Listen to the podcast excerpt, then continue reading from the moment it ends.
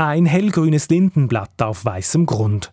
So sah das Wappen des Kantons Fricktal aus, als dieser am 20. Februar 1802 ausgerufen wurde. Ein Kanton, der sich von Laufenburg über Rheinfelden bis nach Frick erstreckte. Es war ein großer Tag für Sebastian Fahrländer. Der 34-Jährige und sein Bruder Karl hatten zuvor für die Eigenständigkeit des Fricktals geweibelt. Gar einen Brief an Napoleon schrieben sie und ihre Mitstreiter.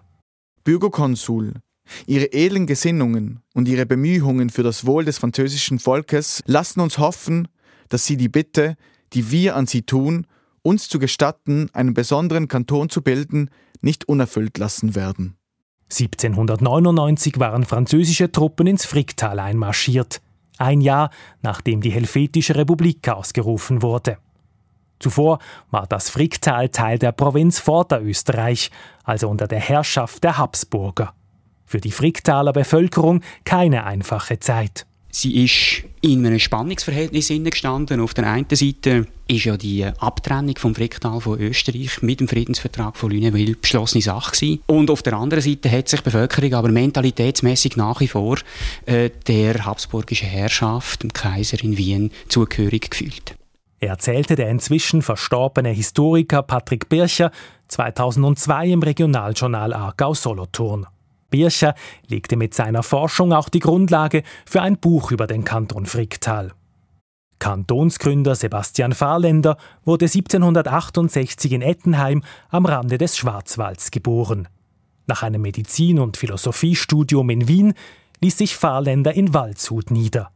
Von der österreichischen Herrschaft hielt er nichts. Doch als das Fricktal dann französisch wurde, wurde es zur neuen Heimat von Sebastian Fahrländer. Nachdem er und sein Bruder die Franzosen von einem eigenen Kanton überzeugt hatten, wiesen sie die österreichischen Beamten aus und stoppten die Zahlungen an die Österreicher. Doch schon kurz nach der Kantonsgründung 1802 ging ein Streit los, vor allem zwischen Fahrländer und seinen politischen Gegnern. Als sich der abgesetzte Bürgermeister von Rheinfelden zum Beispiel weigerte, Stadtakten und die Kasse herauszugeben, drohte Fahrländer in einem Brief gleich mit der Armee. Im Falle sie Akten oder welch anderes städtisches Eigentum zurückbehalten sollten, so hat der Gemeinderat von mir die Befugnis erhalten, ihr Haus durchsuchen zu lassen.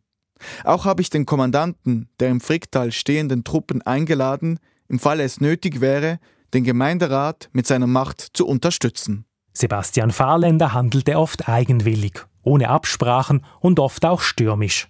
Bei den Mächtigen im jungen Kanton sank seine Beliebtheit rasch.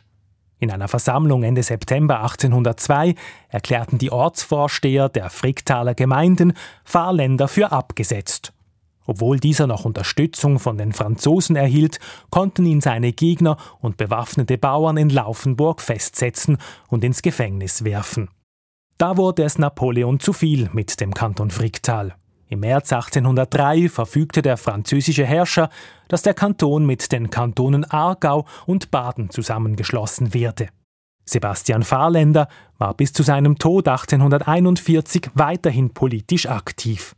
Er ließ sich mehrfach ins Kantonsparlament des Kantons Aargau wählen. Nur rund ein Jahr gab es seinen Kanton Fricktal also. Doch diese kurze Zeit strahle bis heute sagte Historiker Patrick Bircher 2002.